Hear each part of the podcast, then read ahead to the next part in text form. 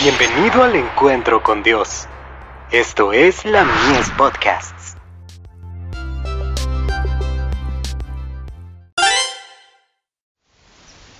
Cada día con Dios.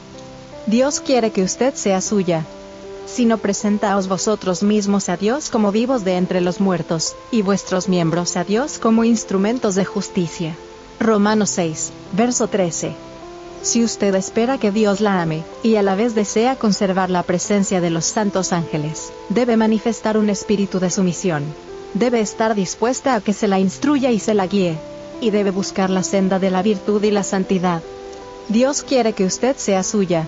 Ha bendecido su vida con salud y talentos, con la capacidad de razonar para que, si así lo desea, pueda aumentarla grandemente o, mediante el abuso, someter esas facultades de la mente al control de Satanás.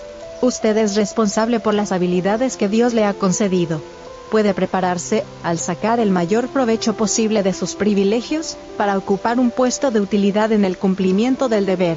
No necesita aspirar al desempeño de una tarea grande ni a cosas grandes. Por el contrario, puede hacer su trabajo, por humilde que sea, asumiendo la responsabilidad de hacer esa tarea de manera que Dios la pueda aceptar. Y si usted hace bien esa tarea humilde, el Señor le confiará una mayor.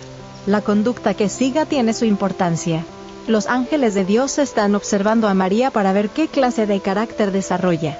Está pesando su valor moral, y en el cielo se lleva un registro de sus actos y de todo cuanto hace, y algún día va a tener que enfrentarse con ese registro.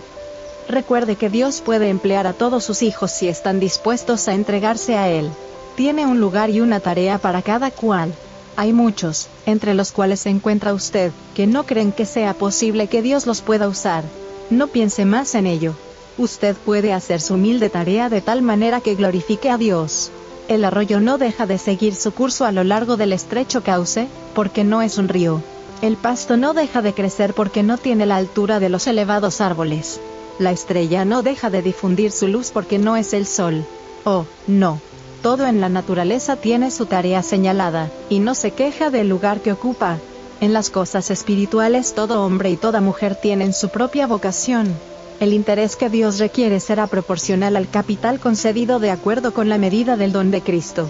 Ahora es el momento para que usted manifieste esa habilidad de carácter de manera que puede desarrollar un verdadero valor moral, y tiene el privilegio de hacerlo. Cristo tiene derecho a su servicio. Entréguese a Él de todo corazón. Carta 30, del 22 de agosto de 1875, dirigida a mi querida hermana María, sin más identificación.